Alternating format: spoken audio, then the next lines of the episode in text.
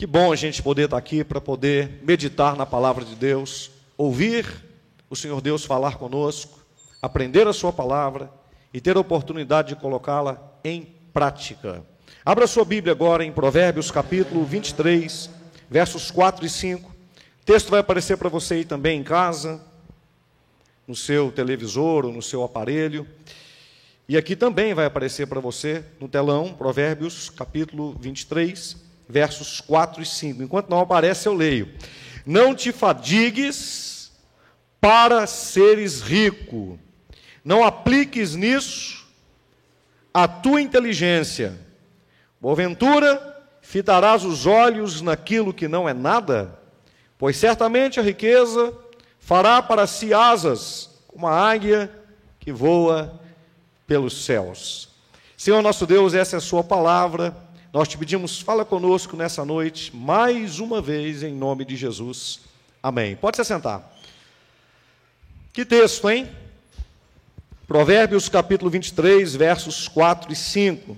Se a gente lê um texto desse na palavra de Deus e não procura contextualizar, não procura observar o conjunto do que a Bíblia fala sobre riqueza, do que a Bíblia fala sobre dinheiro, a gente pode entender mal as Escrituras e cair no, no erro de interpretar texto da palavra de Deus. Por isso que é muito importante, quando a gente lê qualquer texto da palavra de Deus, a gente saber que existe um contexto.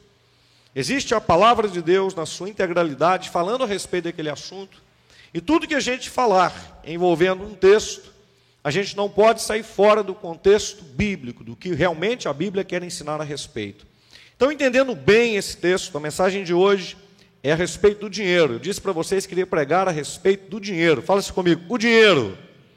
Mocinho, fala comigo, mocinho ou vilão? O dinheiro. Não te fadigues para seres rico.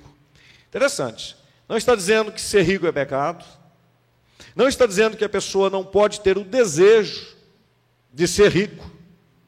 Até porque eu tenho dito para vocês que quem não gosta ou não quer coisas que são boas, está com algum problema.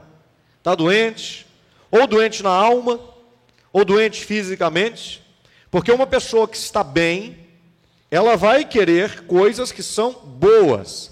E se a gente para para poder pensar, isso tem que acontecer uma mudança aqui na nossa mente, na forma em que Deus fez as coisas, e para para poder pensar em como este mundo está caminhando, e tudo isso descrito aqui na palavra de Deus, desde a queda, nós percebemos que todas as agruras, as adversidades, as coisas que causam estranheza, descontentamento, tristeza, angústia, doença, enfermidades, males, elas não provêm da vontade de Deus para nós. Deus não faria alguém, a sua imagem e a sua semelhança, para viver isso que nós estamos vivendo aqui. Então, se essas coisas que estão aqui fizessem parte da vontade de Deus, jamais, quando aconteceu a queda, Deus iria dizer para o homem, para a mulher e para a serpente, como aquela que foi a precursora dessa queda, Satanás no caso, Deus jamais iria dizer que iria enviar o redentor. Não seria honesto, não seria justo e nem inteligente da parte de Deus enviar um redentor para nos salvar, se o tipo de vida que nós fôssemos experimentar aqui na terra depois da queda não fosse um tipo de vida completamente contrário à vontade de Deus, que é boa, perfeita e agradável. Amém? Então isso tem que ficar claro para todos nós aqui. Que o que o homem experimenta aqui nesta terra não faz parte da vontade de Deus. A vontade de Deus é que o homem experimentou lá no Éden e o que o homem vai experimentar lá na Jerusalém celestial. Então, esse ato de tempo, esse meio de tempo, que é o tempo que nós vivemos aqui, veja bem, ele é o tempo mais importante da nossa vida. Porque esse tempo que nós vivemos aqui, ele define se nós voltamos para a vontade de Deus, que ele prescreveu no Éden e desenhou para nós na Jerusalém celestial, ou se nós, por causa desse tempo breve que nós vivemos aqui, nós perdemos essa vontade de Deus e não voltamos para o tempo da origem, não voltamos para o centro da vontade de Deus. Então você tem que tomar muito cuidado, muita precaução com a maneira que você vive a sua vida aqui nesta terra. Você tem que se preocupar com isso. Se a sua vida está realmente nas mãos de Deus. Se você está se dedicando ao Senhor. E nisso você tem que colocar o máximo da sua atenção, o máximo do seu esforço, mesmo sabendo que não é por esforço que nós herdamos a vida eterna, mas nós devemos nos esforçar para poder andar com Deus, para poder ser de Jesus. Porque seria um desperdício, nesse curto período de tempo que nós vivemos aqui, neste corpo que não é o nosso corpo definitivo, nesta vida que não é a nossa vida definitiva, se nós perdermos tempo aqui nesta terra vivendo mal, seria o maior desperdício, por causa desta vida, perder tudo que Deus tem desenhado para nós. Uma das formas de perder isso é se fadigar para ser rico. A Bíblia diz em Eclesiastes que riqueza é dom de Deus. Fala-se comigo, riqueza, forte, riqueza é dom de Deus. Significa que Deus, Ele quer que nós vivamos uma vida onde todas as nossas necessidades sejam supridas. Jesus, em Mateus capítulo 6, quando ele ensina a oração do Pai Nosso, e ele está falando sobre as beatitudes, está falando sobre. Ali é o sermão da montanha, Mateus capítulo 5, 6 e 7. Está resumido tudo que Jesus ele veio fazer no sentido de que o homem viva, a vontade expressa de Deus de como Deus quer que o homem viva. Se quiser um resumo sobre isso, é você pegar o ensinamento do sermão da montanha. E ali você aprende com Jesus que Deus cuida de nós. E que Deus cuida de nós muito melhor do que Salomão poderia cuidar, porque ele diz que nem Salomão se vestiu como os lírios do vale. Ele diz que ele cuida dos lírios, ele cuida dos pássaros. Quanto mais não cuidaria de nós. E quando Jesus fala isso com os discípulos e com as pessoas que estão perto dele, ele diz: homens de pouca fé. Pessoas que não têm entendido a sua fé de que Deus quer cuidar bem, porque Deus ele é dono de tudo. Então a gente não pode se fadigar para ser rico. Tem pessoas Igual disse, não há pecado em querer ser rico. Não há pecado em querer ter boas condições. Onde é que reside o mal nisso daí? Na fadiga. Ou seja, você colocar isso como objetivo principal da sua vida. Aquela pessoa que se mata de trabalhar e não dá atenção para o seu casamento, não dá atenção para os seus filhos, está perdendo a vida. Está perdendo a vida. Não dá atenção para sua esposa. O tempo passa. Você pode ter ganho muito dinheiro, Aí vai ver, perdeu o casamento, perdeu os filhos, perdeu, porque a vida é feita de momentos, perdeu alegria, não conseguiu brincar com os filhos, não conseguiu sorrir, não conseguiu viver momentos que tenham descontração, que marquem a vida da gente. Porque a vida, meus irmãos, ela não é feita, dinheiro é papel. Se o dinheiro não for para poder produzir alegria, felicidade, no sentido de ser complemento em relação a isso, porque a pessoa que não tem alegria dentro de si, a pessoa que não está resolvida dentro de si, não adianta ela ter um mundo de dinheiro, ela vai comprar um monte de coisa e vai continuar triste. Ela vai fazer um monte de inserções ou um monte de ah, ah, mudanças no seu corpo e ainda assim não vai se sentir bem. Veja bem, nós vivemos aqui nesse corpo, esse corpo envelhece. Você já pensou a pessoa que não está bem consigo mesma? Puxa, se ela vai perdendo os cabelos, ela vai dizendo: ai meu Deus, o que, que eu faço? O que, que eu passo? Se ela vai engordando, ela vai ganhando um peso, ai meu Deus, não, você não tem que se cuidar, claro que tem. Deus nos deu esse corpo, ele não é definitivo, para a gente viver com esse corpo aqui nessa terra, mas ele é para a glória de Deus, ele é para a glória do Senhor, então precisamos cuidar dele, mas não numa forma de fadiga, senão a pessoa não vai se alegrar com absolutamente nada. O que, é que o dinheiro traz? O dinheiro traz uma falsa sensação. Quem não tem o dinheiro pensa assim: se eu tivesse, eu seria muito mais feliz. Quem tem o dinheiro chega à conclusão: não é o dinheiro que me traz realmente a felicidade, são os momentos, é a vivência. Quem não tem o dinheiro diz assim: se eu tivesse dinheiro, eu compraria uma Ferrari. Quem tem dinheiro pensa dez vezes e fala: será? Será que essa, será que eu preciso realmente disso para eu ser feliz? Quem não tem um dinheiro diz assim: ah, eu queria almoçar em churrascaria todos os dias. Quem tem um dinheiro diz assim: isso não é muito legal, não. Isso não é muito bom, não, porque isso vai prejudicar a minha saúde. Daqui a pouco os, os índices de colesterol estão todos lá no topo. Daqui a pouco os índices de açúcar estão todos lá no topo. Compreende? Então, quando há uma confiança e uma esperança no dinheiro, ele traz uma falsa sensação. Uma falsa sensação de que pode nos trazer mais felicidade. E não pode. Está aqui dentro. Está aqui dentro. O dinheiro traz uma falsa sensação de nos trazer mais segurança. E aí a pessoa, ela constrói uma boa casa, mas ela tem que colocar um muro altíssimo, tem que ficar presa lá dentro. Presa lá dentro. E quando ela chega em casa, ela tem que olhar no celular, nas câmeras, quem é que está em volta, se alguma coisa pode acontecer. É uma tensão desenfreada. Quem chega perto, ai meu Deus, pode estar acontecendo alguma coisa. Porque o dinheiro traz essa falsa sensação, ele vai me dar mais segurança. Mas a própria, a própria questão da condição financeira pode atrair muita coisa que é ruim para quem tem o dinheiro. O dinheiro traz uma falsa sensação de nos dar mais poder. Mais poder. E às vezes a gente começa a pensar, que pode ser melhor do que os outros, porque tem dinheiro. E quando a gente começa a ofender as pessoas, ou pelo menos se sentir melhor do que as outras pessoas, isso faz mal para a gente, porque a gente não é melhor do que ninguém. Compreende?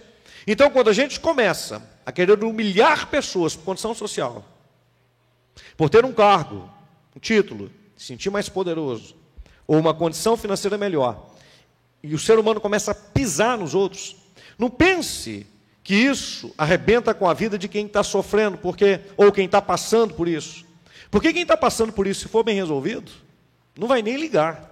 E até digo o seguinte: se alguém passar ou viver uma situação dessa, não dê bola para isso. Não dê bola para isso. Não assimila isso. Compreendeu?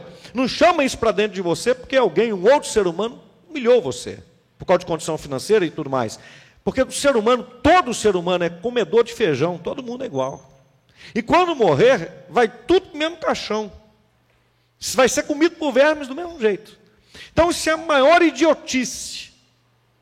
E quem vive nessa condição pensando que tem mais poder por conta de dinheiro e vive humilhando os outros, está ferindo a si mesmo. Porque ninguém consegue ser feliz assim, fazendo outras pessoas ou pelo menos tentando fazer outras pessoas não serem melhores, humilhando, jogando para baixo. Isso não resolve. Isso não resolve. Cuidado, cuidado. Isso é só uma sensação. A gente precisa se voltar para o equilíbrio. O equilíbrio. E o equilíbrio está no como você se vê. Como você se vê é que vai determinar como você se sente. Diga, como eu me vejo é o que vai determinar como eu me sinto. Agora preste atenção. Sonhar, a gente não tem que pagar para sonhar. Amém? Só que tem um detalhe. Tem gente que fala assim, mas eu não posso só sonhar, mas preste atenção. Tudo o que você sonha, se você aplicar a sua mente a se ocupar com coisas que são boas, preste atenção no que eu vou te falar, isso é uma chave. Jesus diz assim: se os seus olhos forem bons, todo o teu corpo será bom. Se os seus olhos forem bons, você terá luz. Luz aqui é revelação, é entendimento, é sabedoria. O que é ter os olhos bons? A gente às vezes joga tudo porque fica com a mente poluída e tudo que às vezes o ser humano pensa, ele vai andando tão distante de Deus que tudo para ele ele começa a arrepiar e ai, pecado, pecado, pecado, ai meu Deus, que não sei o quê, né? Tem crente que fala assim, eu não vou nem para a praia, porque senão vou pecar, vou pecar, eu peco, vou pecar toda hora. O gênero humano, o ser humano já nasceu no pecado, mas quanto mais você fica andando com medo, você fica naquela sensação de autopreservação natural, como se você pudesse se santificar, como se você pudesse ser uma pessoa melhor e anda forçosamente para poder fazer isso, não dá nada certo. Gente precisa depender de Deus, ter fé em Deus, confiar no Senhor. O sujeito é crente e vive uma vida onde ele não consegue desfrutar de nada, porque em tudo ele vê o diabo. Já viu esse tipo de gente que em tudo ele vê o diabo? Ah, o diabo está ali, o diabo está colar. Eu fui dormir, o diabo apareceu para mim no sonho. O diabo está na minha casa, um vulto. Só vê diabo. Tem alguma coisa errada, gente. A Bíblia diz que o inimigo ele anda em derredor, fala comigo, derredor, porque ao nosso redor estão os anjos de Deus. Então você não tem que ficar vendo capeta, demônio, diabo em tudo, pelo amor de Deus. Até porque se você vê, você tem que expulsar o nome de Jesus e acabou. Ir para frente. É assim que tem que se caminhar. Então, sonhar, a gente não paga para poder sonhar. E quando você visualiza as coisas que são boas, quando a sua mente ela pensa nas coisas que são boas, preste atenção. Isso é espiritual. Você atrai essas coisas para você. Compreende? Então a pessoa, vocês que são jovens e que não são casados, sabe? Tem moça que pensa assim: "Ah, os rapazes hoje ninguém presta, ninguém vale nada, só quer não sei o quê, não sei o quê". Só pensa nisso, só pensa nisso, só pensa nisso. Ela vai acabar chamando para o seu relacionamento só rapaz porcaria. O rapaz do mesmo jeito. Ele que pensa dessa forma, ah, as mulheres de hoje, as moças de hoje, está tudo avacalhado, não sei o quê. É só isso que ele vai atrair. É só isso. Os que querem construir uma família já precisam começar a enxergar as coisas de uma forma positiva. Os que são casados, da mesma forma. O marido tem que chegar assim: ó, a minha esposa é a melhor mulher que tem. Não tem outra como ela. Ele precisa enxergar isso. A mulher precisa enxergar o marido e falar assim: o meu marido é o melhor marido que tem. Eu vou dizer uma verdade para você. Para você, a sua mulher é a melhor que tem. E não precisa ter outra. E para você, mulher, seu marido é o melhor que tem, não precisa de outro. Você precisa enxergar assim. Compreende? Você precisa enxergar nesse homem um santo. E você enxergar nessa mulher uma santa, uma pessoa boa. Você tem que enxergar isso. Tem que enxergar isso. Você tem que ver o carro que você tem, mesmo que ele não seja o carro que você sonha, mas você tem que enxergar, você tem que ter gosto nele. A gente perde o gosto pelas coisas muito rápido, irmãos. Perde o gosto pelas coisas muito rápido. Aí o que acontece? A maioria das pessoas estão vivendo com estima lá embaixo, uma autoestima lá no chão. Eles dependem da opinião dos outros para tudo. E é complicado a gente ser assim conosco, porque a gente fica chato para nós mesmos. E é complicado as outras pessoas também nos suportarem. Então preste atenção. O dinheiro traz uma falsa sensação de felicidade, segurança, de poder. E a gente não pode viver confiante nisso, de que são as coisas, os penduricalhos que nós colocarmos em nós que vão nos transformar em pessoas melhores. Porque isso todo mundo pode colocar. Mas a essência que está dentro é Deus quem já colocou, Ele não vai colocar, Ele já colocou. Deus não errou quando fez você. Você é preciosíssimo, é preciosíssimo, e precisa entender isso. Precisa experimentar isso como verdade absoluta. Olhe bem, Provérbios 21, 20 diz assim: tesouro desejável e azeite há na casa do sábio, mas o homem insensato os desperdiça. Ora, interessante, que diz que essas coisas estão na casa do sábio mas que o homem insensato os desperdiça. Então, de certa forma, preste atenção, esses tesouros, esse azeite, está também na casa do insensato. Só que o insensato joga tudo fora. O sábio não, ele preserva. Quem está entendendo, diga amém. Prosperidade, fala isso comigo, prosperidade. Diga assim: coloque a casa em ordem. Põe sua casa em ordem. Põe sua casa em ordem. Que é isso, pastor? Mantenha sua casa limpa. Quem está entendendo o que o pastor está falando? Mantenha sua casa limpa. Mantenha seu quarto em ordem. Que é isso, pastor? Você está falando de prosperidade? Estou. Estou. Sabe por quê? Porque quando a gente não cuida daquilo que Deus colocou na nossa mão para poder administrar, Deus não vai colocar mais coisas para a gente administrar. Se quer ganhar dinheiro, não vai se fadigar para isso. Você quer riqueza, isso não é pecado. Administre o seu dinheiro. Coloque ordem nas coisas, meu irmão. Coloque ordem nas coisas. Faça uma planilha. Quanto você ganha, quanto você gasta.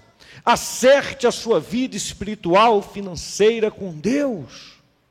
Faça com que o dízimo, com que a oferta, por exemplo, no final do ano, com que a oferta de sacrifício faça parte do seu roteiro de vida. Você precisa começar a criar um ambiente onde você prospera. Eu sempre digo para as pessoas: aquilo que você quer ser, seja antes de ser. Ora, pastor, como é isso? Comece a se comportar. Começou um, um piscador aqui, interessante, hein? veja aí o que está. Ah, comece a se comportar de uma forma, de uma maneira, como que você não está preocupado assim, olha, eu sempre, eu serei, eu serei. Não, meu irmão, é agora. Comece a se comportar agora. Não espere, porque a felicidade é o momento que você vive agora. É o tempo que você vive hoje. Não espere amanhã para ser feliz. Não espere amanhã para ser próspero. Isso tem que ser agora. E como é que você vai ser agora? Você pode me perguntar. Comece a organizar o que está à sua volta agora. O que está, o que você cuida, está em ordem. Irmãos, é cuidando de coisas pequenas que nós somos colocados em coisas grandes. Em coisas grandes.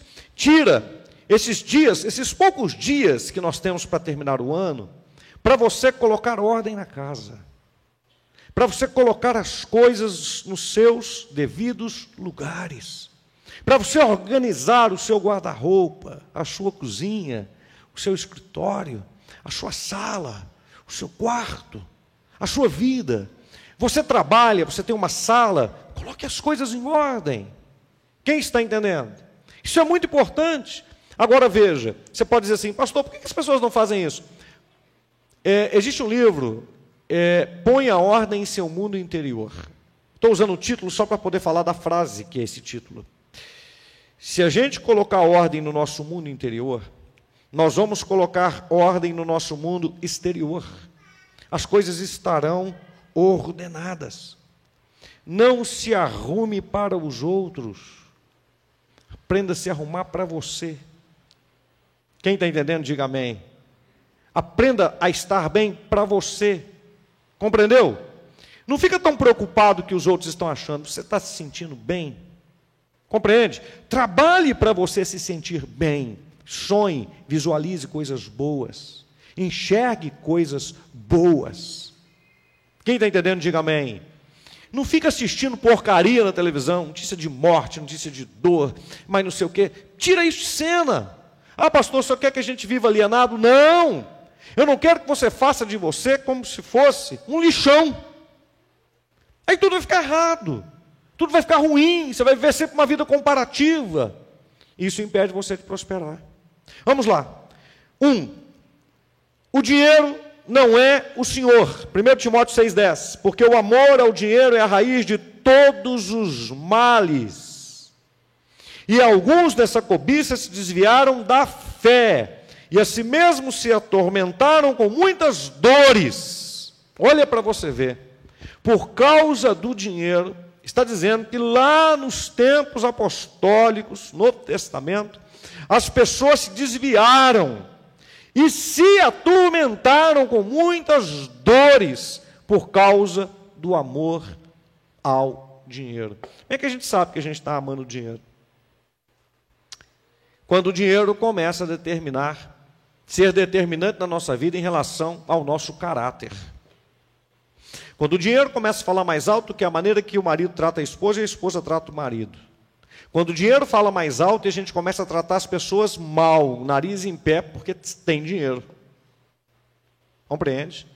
Ou porque não tem, a gente começa a ficar irritado e falar fulano de tal é metido, é isso, é aquilo e tal, e começa a colocar a culpa nos outros, culpa de todo mundo por causa da falta da condição financeira.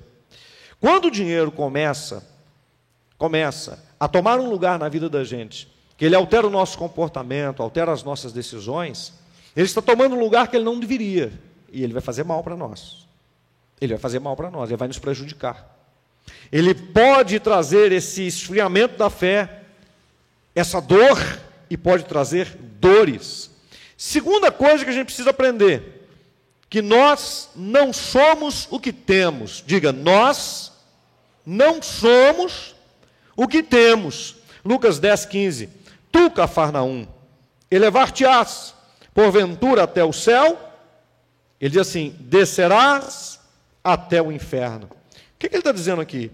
Esse pessoal lá em Cafarnaum estavam tão pomposos, eles pensavam, olha a pergunta, você vai se elevar até o céu? Aí ele responde, ele faz a pergunta e ele responde para esse povo: descerás até ao inferno. Porque não adianta. No Apocalipse, descreve uma das igrejas que ela está abastada de dinheiro.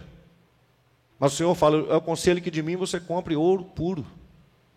Ouro puro. Aquela igreja ele chama de pobre, cega e nua. E era a igreja que mais tinha condições financeiras.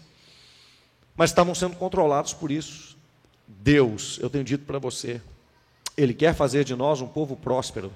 Riqueza, fala comigo, riqueza, forte, riqueza é dom de Deus. Agora veja, Deus não vai colocar nada na sua mão. Aí eu estou dizendo como o dom dele, da parte dele para fazer com que você se afaste dele. Ele não vai fazer isso. Ele não vai fazer.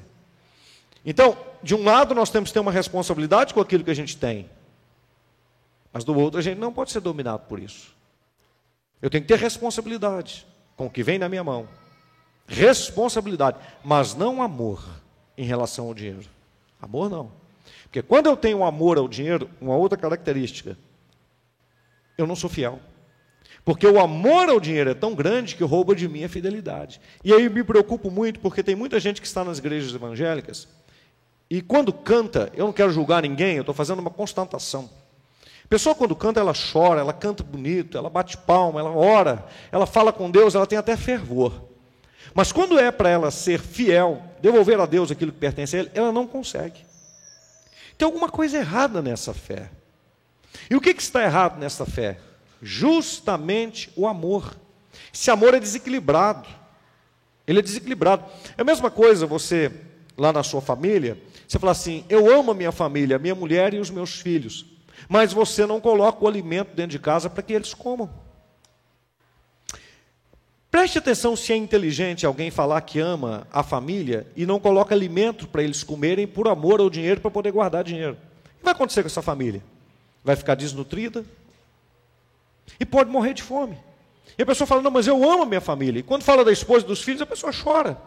Ah, mas a minha esposa é maravilhosa, os meus filhos são maravilhosos, mas colocar comida dentro de casa? Não. Por quê? Porque o dinheiro é mais importante. Você fala assim, pastor, mas se alguém fizer isso, é louco. É, eu estou te dando um exemplo.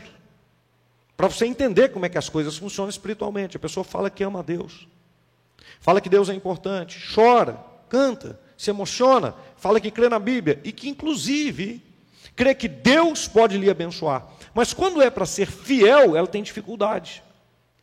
Irmãos, toda dificuldade em relação à fidelidade a Deus é amor ao dinheiro. Porque se você amar a Deus acima do dinheiro, você não vai ter dificuldade de devolver a Ele o que lhe pertence, de ser generoso para com Ele. E esta barreira tem que ser quebrada para que a pessoa prospere. A gente não é o que tem. Agora veja três, quatro coisas importantes demais, eu quero que você preste muita atenção, que eu vou falar sobre o dinheiro. Eclesiastes 5:11, onde os bens se multiplicam, também se multiplicam os que deles comem. Que mais proveitos, que mais proveito, pois, têm os seus donos do que os verem com os seus olhos, onde os bens se multiplicam, também se multiplicam os que deles comem. Primeira parte. O que, que o dinheiro traz? Mais despesas. Fala assim: onde tem mais dinheiro, tem mais despesas.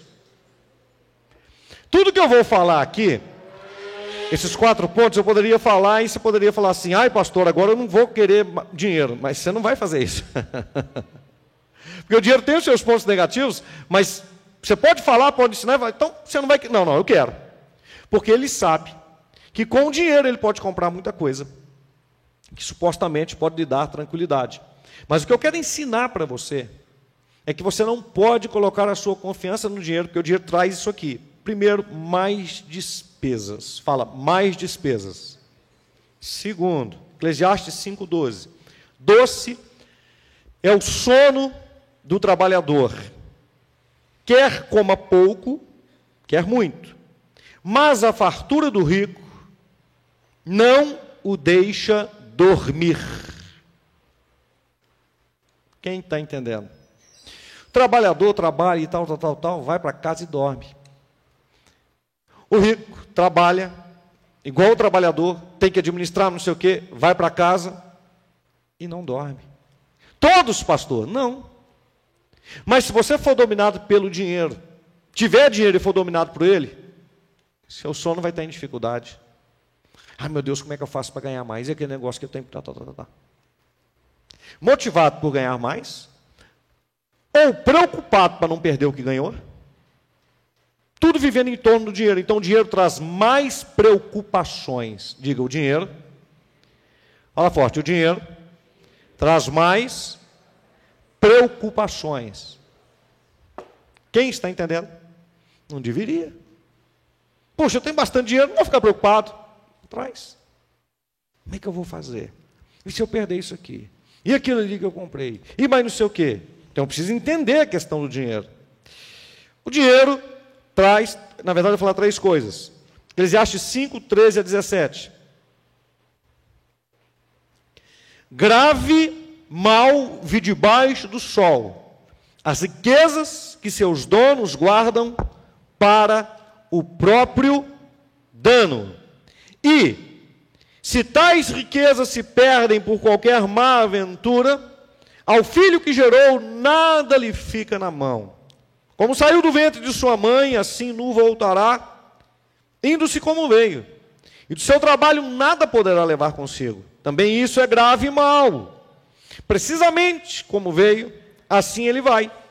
E que proveito lhe vem de haver trabalhado para o vento, nas trevas, comeu em todos os seus dias, com muito enfado, com enfermidades e indignação. Que texto, hein? O dinheiro traz mais ansiedade. Fala mais, forte, mais ansiedade.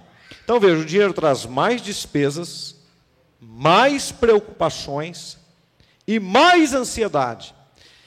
E o grande problema é que as pessoas às quais Deus quer dar riqueza, porque é dom dele, a riqueza que Deus quer dar não é para vir com esta questão de mais despesas no sentido de ser algo descontrolado, mais preocupações no sentido de ser algo que ocupa a mente da pessoa e a pessoa está louca por causa daquilo, e nem mais ansiedade, mas poder desfrutar. Então a gente precisa entender como que é essa movimentação do dinheiro. E o grande problema está na temática do segundo ponto dessa mensagem, que não somos o que temos, e é muito perigoso. Quando você começa a prosperar, você começar a pensar que você é o que você tem. Então veja bem, isso é muito perigoso por quê? Porque você só vai se sentir realizado, feliz com coisas Compreendeu? Então você não, você tinha uma carroça, comprou um Fusca, agora eu estou me sentindo cara. Daqui a pouco o pessoal fala assim com você, mas Fusca não é legal não. Aí você já se sente envergonhado por causa do Fusca, você já quer um outro. Né? Aí você compra um outro. Aí depois que você tem aquele outro, você fala, agora eu sou o cara, como é que eu estou bacana? Aí daqui a pouco você fala, mas você não é tão legal não. Você começa a se comparar. Você começa a competir. Preciso de outro, preciso de outro. Daqui a pouco, nenhum veículo te satisfaz, nenhuma casa te satisfaz, nenhum bem te satisfaz, não há satisfação. Há despesa, preocupação, ansiedade. Daqui a pouco, você está reclamando da casa onde você está morando. Antes morava numa choupana, morava de aluguel, agora está no apartamento, ah, mas é pequeno demais. Agora mudou para uma casa, mas é grande demais, isso aqui dá muito trabalho. Nada está bom. Nada está bom. Então, quando a gente começa a viver baseado no que a gente tem, e interessante, que viver baseado no que tem pode ser a pessoa que realmente tem, mas tem o outro lado. Pode ser a pessoa que não tem. Porque a pessoa que tem, se ela vive baseado nisso, nada para ela está bom. Nada é suficiente. Ela sempre vai ficar no rodízio para poder se sentir legal. Então ela tem, mas ela não satisfaz. E aqui não tem, fica pensando assim: só o dia que eu tiver é que eu vou me satisfazer. O que tem está insatisfeito e o que não tem também. Porque não há contentamento. Não há um coração agradecido. Irmãos, o que eu estou falando com você aqui é o que esse mundo tem vivido. É difícil você achar alguém ah, experimentando, eu vou dizer assim, um pouco de plenitude, porque nós vivemos num grau de insatisfação terrível. Muita gente sofre lá com o Brasil na Copa do Mundo. Ah, perdeu. Por quê? Porque ele sente que se o Brasil ganhar, ele é melhor. Mas se o Brasil não foi bem, então ele não é melhor, ele é segunda categoria. Ele precisa de algum, de algum estímulo externo. Estou dizendo, eu, eu torço, eu gosto de futebol. Né? Mas a gente tem que sair daquele campo onde isso altera a sua vida. Eu sei que, graças a Deus, não é a realidade da maioria das pessoas que estão aqui e que me ouvem através da internet. Mas tem pessoas que matam por causa do futebol, por causa do esporte. E quando a gente para para poder pensar na distribuição de bens que é feito ali, você veja que é uma coisa tão absurda. Eu não quero definir quanto é que cada pessoa deve ganhar, porque isso é, é muito particular, mas eu tenho as minhas convicções pessoais. Né? Determinados salários, eles são assim, fora, fora, fora completamente da realidade. Fora completamente da realidade. A pessoa, nos poucos anos que nós vivemos aqui, ela não tem suficiência para poder gastar tudo que ganha. Compreende? O dinheiro chega a um ponto que ele é enfado. Que coisa, em falar um negócio desse? Se ele não tiver propósito. O dinheiro domina a pessoa quando a pessoa não tem propósito. O dinheiro, mocinho ou vilão? Depende de você. Depende de você. Você o controla? Ou é ele que te controla? Por que é que você o quer? Para quê? Quais são os seus objetivos? E aí eu te pergunto: você consegue viver feliz sem ele?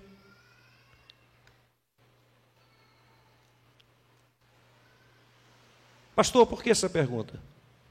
Porque no céu não vai ter dinheiro. E tem gente que não vai para lá por causa dele. Aí é que entra aquela colocação de Jesus, que é muito difícil um rico entrar no reino dos céus. Mas o que ele queria dizer? Não é sobre o rico em si, porque riqueza é dom de Deus. Quando os discípulos o interpelaram sobre isso, ele disse assim: é muito difícil para os que confiam nas riquezas entrar no reino dos céus. Aí os discípulos tremeram a base e falaram assim: quem, pois, poderá salvar-se? Porque quem não é rico confia no dinheiro, e quem é rico geralmente também confia. Então, se a confiança do pobre está no dinheiro e a confiança do rico também está, eles não podem entrar no reino dos céus. Aí Jesus ele vai e diz assim: essas coisas são impossíveis para os homens, mas são possíveis para Deus. O que é que Jesus está dizendo? Que quando a gente se converte, a cabeça da gente muda. E quando a gente se converte, é por isso que Deus trata conosco e a Bíblia trata sobre dinheiro e pede para que o dinheiro seja trago no altar. Por quê? Para que o dinheiro não seja o seu dono, o seu senhor e te domine. Trazer o dinheiro ao altar significa entrar num plano que é maior do que o seu. E é isso que traz satisfação de vida. Eu falei isso com vocês no domingo. Que já existe um plano vencedor, o plano de Deus. E Deus quer que a gente seja o participante desse plano em todos os sentidos. E tem pessoas querendo inventar um plano. Não invente um plano, entre no plano de Deus e viva-o. Você se alegra quando pessoas se convertem. Você se alegra quando pessoas têm a sua vida transformada? E quando você vê isso acontecer, através da sua contribuição, do seu trabalho, como diácono, como diaconisa, como músico, como cantor, como alguém que ora, como alguém que intercede, como alguém que se coloca à disposição, talvez para dar um curso, para ensinar alguma coisa, para fazer qualquer coisa, para fazer uma visita no hospital, para ir atender alguém que tem necessidade, as pessoas estão sedentas. Sedentas. Eu vou fazer uma visita para uma irmã, está com mais de 80 anos de idade, nós oramos para ela no domingo. Daí, a, a, a sua filha me pediu para poder ir lá fazer uma visita, eu fui com muita alegria fazer isso. Enquanto eu estava orando, e a gente, quando vai fazer a obra de Deus, a gente tem que fazer abertamente. Eu entrei naquele local, tinha várias pessoas ali necessitadas. Imediatamente, quando eu estava orando, eu vi pessoas olhando para lá e para cá, eu não me preocupo com isso mesmo. Daí a pouco estão me pedindo, pastor, por favor, vem orar aqui. As pessoas estão com necessidade, irmãos. Elas estão com necessidade. E é incrível que muitas vezes a gente só consegue perceber como é que a vida, o sentido da vida, ele ou a gente está fora do sentido da vida, quando a gente começa a perceber que esse corpo ele é passageiro. Há quem diga que a gente só tem ciência realmente da nossa finitude quando se perde pai e mãe. Eu não estou dizendo que seja assim. Mas que há um sentido de finitude, a pessoa para e pensa assim: puxa, aqui nesta terra a gente é finito mesmo. Valores são transformados, são mudados. Então a sabedoria deve nos levar a compreender que não é necessário o sofrimento e a dor para a gente poder aprender. Deus quer nos ensinar através da Sua palavra e através do Seu Espírito. Como? Viver uma vida tranquila. Terceiro ponto: como viver bem com o dinheiro? Fala comigo, como viver bem com dinheiro? É uma coisa que todos nós deveríamos querer aprender, amém? Porque você quer ter dinheiro? Mesmo depois de tudo que eu falei, você quer? Tem ninguém bobo aqui, hein? Não, deixa eu perguntar, não vou perguntar igual o Silvio Santos, quem quer dinheiro não, Quem aqui quer ter dinheiro? Levante a mão. É diferente do dinheiro te ter, isso mesmo. Mesmo com tudo que eu falei. Então você precisa saber como viver bem com o dinheiro. Porque o dinheiro, irmãos, preste atenção. É aquele negócio que você quer ter, mas é aquele negócio que você quer ter e tem que saber que é perigoso. Compreendeu? E o que vai determinar se ele vai fazer o bem e vai ser seu amigo é você, não é ele. Satanás pode passar rasteira por conta disso. Como viver bem com dinheiro? Primeiro, Provérbio 27, 23 e 24. Procura conhecer o estado das tuas ovelhas e cuida dos teus rebanhos, porque as riquezas não duram para sempre, nem a coroa de geração em geração. Esse texto é muito usado para poder falar com o pastor. Pastor, você tem que procurar ver o estado da sua. Pode. Mas esse texto tem nada a ver com função pastoral. Está lá no Antigo Testamento. Não havia nem estabelecimento da igreja como igreja do Senhor Jesus. E o escritor de Provérbios aqui não tinha nem é, é, conhecimento, não está falando algo revelado para o ministério, para o pastor em si. Embora o texto possa ser usado, a Bíblia é inteira para poder produzir coisas que são boas. Mas esse texto aqui, veja bem, está falando de administração, registro. Como viver bem com dinheiro? Tenha registro financeiro. Procura conhecer o estado das tuas ovelhas. Está falando de alguém que está trabalhando, e esse é um trabalho comum da época. Cuida dos teus rebanhos porque as riquezas não duram para sempre. Então, como viver bem com dinheiro? Respeito,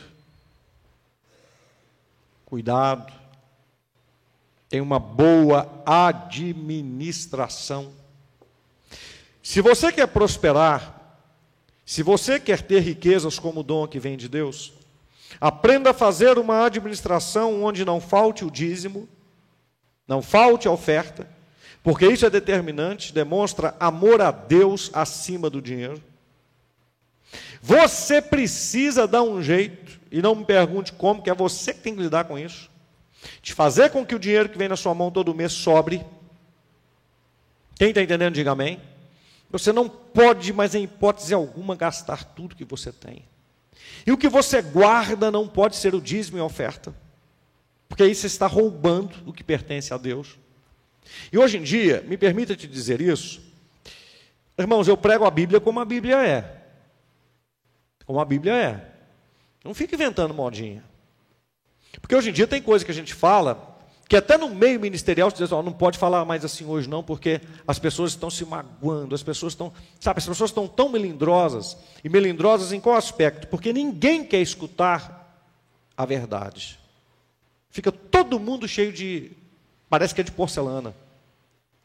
E quando escuta a verdade, parece que é um meio para dizer assim: ai, eu quero uma outra coisa, não sei o quê. Então quer viver de ilusão. Só que ilusão não muda a vida de ninguém, irmãos. Fica um evangelho pobre, um evangelho fraco. Sabe? Onde a pessoa não tem compromisso, não cria raiz. E ela não consegue experimentar o melhor de Deus na vida. E está sempre buscando por moveres. Né? Aí começa a colocar nome, unção, renovação espiritual, avivamento, PPP.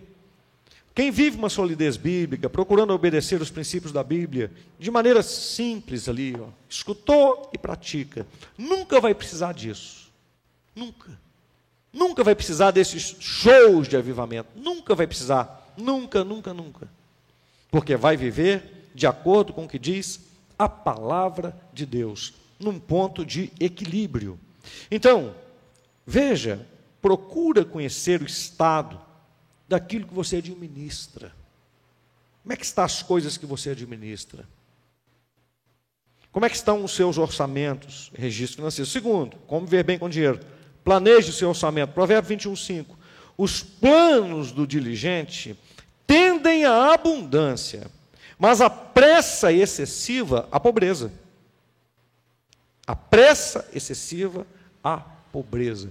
Tenha um plano diligente planeje. Aprenda a planejar. Então, eu comecei falando com você lá no início. Sonhar não paga. Começa a enxergar coisa boa. Seu casamento muda quando você começa a enxergar um casamento transformado. Quando você começa a enxergar que o seu casamento é maravilhoso, que a sua esposa é maravilhosa, que seu marido é maravilhoso, que seus filhos são maravilhosos. Não é tapar o sol com a peneira mas é ter uma visão positiva. Porque ter uma visão positiva das coisas faz com que você haja de uma maneira positiva. Compreendeu? Encha os olhos do que é bom. Você sabia? Bom, isso aqui que eu vou dizer é uma constatação também. Quando você vê gente morrendo, né, é, é, cenas, por exemplo, num filme, presta atenção como é que é esse mundo. Vai assistir um filme e tem aquela cena de morte, arrebentando a pessoa, cortando o pescoço e tal. Irmãos, preste atenção. O que, que esse tipo de coisa pode produzir na vida de alguém? Você tem que ficar esperto. Isso é para jogar você na lama. Compreendeu? Aí vê uma novela. Na novela as pessoas trocam. Marido troca de esposa. Um monte de vezes na novela. Você para poder pensar, você está torcendo por aquilo ali. De repente você começa a torcer por coisa errada, porque o enredo da história começa a te mostrar um negócio errado. Você entra naquela história ali. Então, a gente não percebe, mas há, quando a gente fala do príncipe desse mundo, a gente fala do anticristo, quando a gente fala da operação de Satanás, muita gente está pensando no diabo de chifre e de rabo, com um tridente na mão, pegando fogo, e olhando, e vou te pegar, cuidado com a cuca, que a cuca te pega, te pega daqui, te pega de lá. Não é nada disso. As coisas estão acontecendo de uma forma sorrateira, jogando a pessoa num buraco de uma forma sorrateira, causando desejos que não é preciso ter. Aí você começa a ver um monte de gente. Quem já viu aquele negócio é, assim, Walking Dead? Já viram? Negócio de zumbi? Já viram? A pessoa morre, aí é mordida pelo outro, ressuscita, fica todo mundo igual, igual um zumbi. Você fala, ah, mas isso é o filme. Aquilo é horrível. Aquilo é horrível. Tem pessoa que eu quero assistir a série. Aquilo é horrível. Aquilo é horrível. Mas aquilo está dando uma mensagem. As pessoas estão vivendo igual zumbis, todo mundo querendo as mesmas coisas e erradas. E sem pensar. E um querendo transformar o outro naquilo que é terrível, naquilo que é ruim. Aquilo ali fala de uma morte, de uma ressurreição, onde todo mundo está vivendo infernal, completamente ao contrário da Bíblia. Então você tem que prestar muita atenção no que, que estão jogando para dentro da sua cabeça. E para dentro da sua cabeça, o que que jogam? Que o mundo, é, que as coisas são muito difíceis, que ninguém consegue nada, que há muita injustiça, há muita pobreza, que você, que uma empresa é muito difícil, que você ser um empresário, montar um negócio, conseguir vencer na vida, que isso é para poucos, que isso é muito complicado, que há muita injustiça, que há muita dor, que quem tem dinheiro é porque é ladrão, vai criando um ambiente aqui na sua cabeça e você vai deixando essas coisas entrarem. Isso amarra você, impede você, e você começa a se sentir triste, angustiado, deprimido, depressivo, para baixo, e dizendo assim: ó, ó dor, ó vida, ó dificuldade. Daqui a pouco você está como um zumbi. Nada está bom para você. Você tem que sair dessa bolha maligna. Amém? Você tem que sair. Isso diz muito respeito ao que você se expõe Lembra que eu sempre falo com você? Leia a Bíblia. Coloca a Bíblia para poder falar com você no seu ouvido e tal, tal. Para quê? Para você começar a mudar aqui, ó. Começou a mudar aqui, meu irmão. Você começa a transformar por dentro. Preste atenção. Isso atrai tudo que é de bom. Porque veja o que a Bíblia diz: que as bênçãos vão correr atrás das pessoas que obedecerem o quê? A Deus. O diabo sabe. Então ele quer afastar você de obedecer ao Senhor. Leia Deuteronômio 28 para você ver. As bênçãos, não é você que vai correr atrás das bênçãos, não. As bênçãos vão correr atrás de você e vão te alcançar. Diga amém, diga glória a Deus. Agora, quem é essa pessoa que a bênção corre atrás dela? Ela está correndo atrás de Deus. Agora eu te pergunto: quem corre atrás de Deus está procurando coisa que não presta? Encher os olhos com tudo que é porcaria? Com opiniões que, são, que não valem nada? Está procurando ver a vida nas estrelas? No horóscopo? O que, que o Sol, o que, que a Lua, o que, que o Marte está dizendo para mim? Marte está falando nada com você? Deixa de ser bobo. Entendeu? Ah, eu vou colocar aqui essa pedra, que essa pedra vai atrair todo o mal. O Buda, né, virado de, de costas, né? Com um tanto de moedinha lá dentro, né?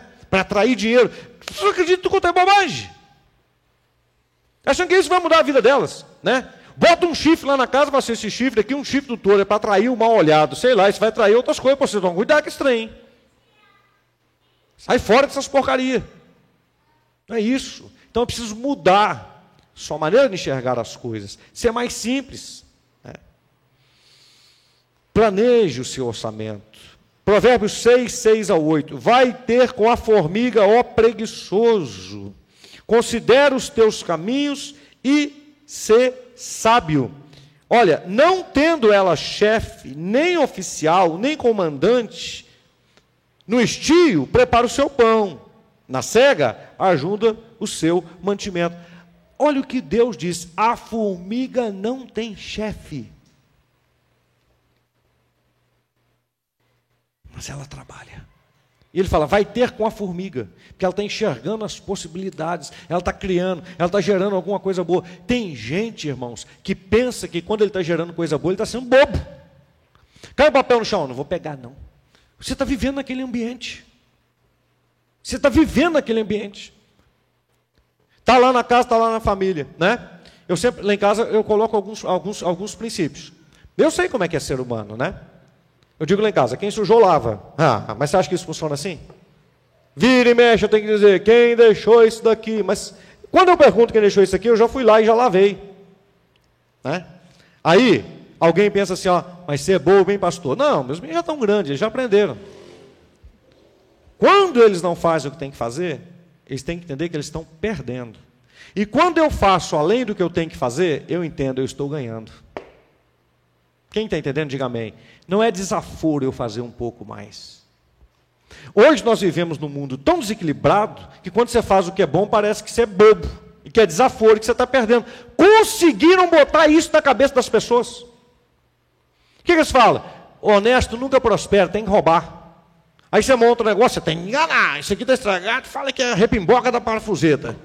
Você tem que enganar, você tem que fazer, senão você não prospera.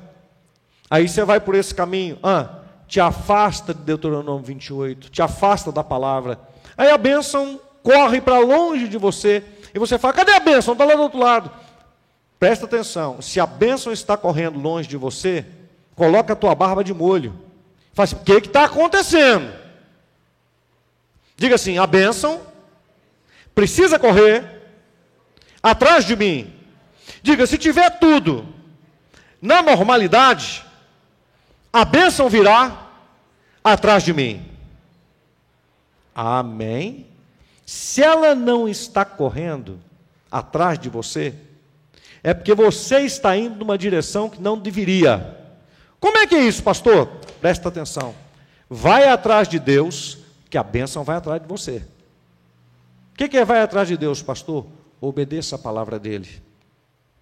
Pregação de hoje, hein? O dinheiro. O mundo está atrás do dinheiro. A bênção não alcança. A bênção não alcança. O Senhor fala, meus irmãos, não é o, o, o pesticida, não sei o quê, é a bênção de Deus. Você que está me escutando e que é, um, que é empresário, quer crescer, obedece a palavra de Deus. Ah, eu trabalho com agricultura. O Brasil tem um imenso campo dentro da área da agricultura. Segue a bênção de Deus. E cuidado para você não tomar rasteira. Como? Deus começa a te prosperar. Aí você começa a correr atrás de dinheiro e fala assim: agora não tenho tempo mais para ir na igreja, não. Por quê? Porque eu tenho agora o cabrito para poder cuidar, isso aqui poder cuidar, aquilo ali poder cuidar. Então, peraí. A benção começou a correr atrás de você porque você está correndo atrás de Deus. Aí você deixa Deus de lado. Tem a história do sujeito que chegou, no, chegou na igreja, aí precisava falar com um pastor que estava desesperado, quebrado, a vida toda arrebentada. O pastor tinha umas quatro pessoas para poder atender. Ele falou que ele te atendo com todo carinho, mas tem quatro pessoas para poder atender. Para poder atender. Eu espero, pastor. E ele ficou esperando ali mais de uma hora. O pastor atendeu, conversou com ele, ensinou para ele os princípios da palavra de Deus. Ele começou a obedecer os princípios da palavra de Deus, um ano, dois anos, três, obedecendo. Atenção, o que aconteceu é natural. Prosperou. Prosperou. Montou um negócio dele pequenininho, chamou o pastor, o pastor foi lá, ungiu. Todo mês fiel, dízimo, oferta. Legal. Irmãos, a empresa foi crescendo. Era assim, meu irmão, vou usar uma expressão aqui, carrapato de igreja. Dia que tinha culto, ele estava. E crescendo e mudando de vida. Atenção, começou a prosperar. Pastor, cadê o irmão? Todo dia ele vem? Hoje ele não vem, não. Está acontecendo. Aí ele avisou: Pastor, estou cuidando do negócio aqui. Pastor, Deus está prosperando. Ah, sim. Daqui a pouco começou a faltar mais, mas ele já não mais avisava. Engraçado, irmão. Não avisou? Não, sempre avisou. Não, não avisou. Daqui a pouco ele sumiu de vez.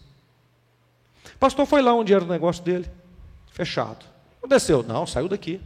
Saiu, ah, mas está no lugar tal. Quando o pastor chegou na empresa onde ele estava, dele, um negócio suntuoso, estacionamento, tá, não sei o quê.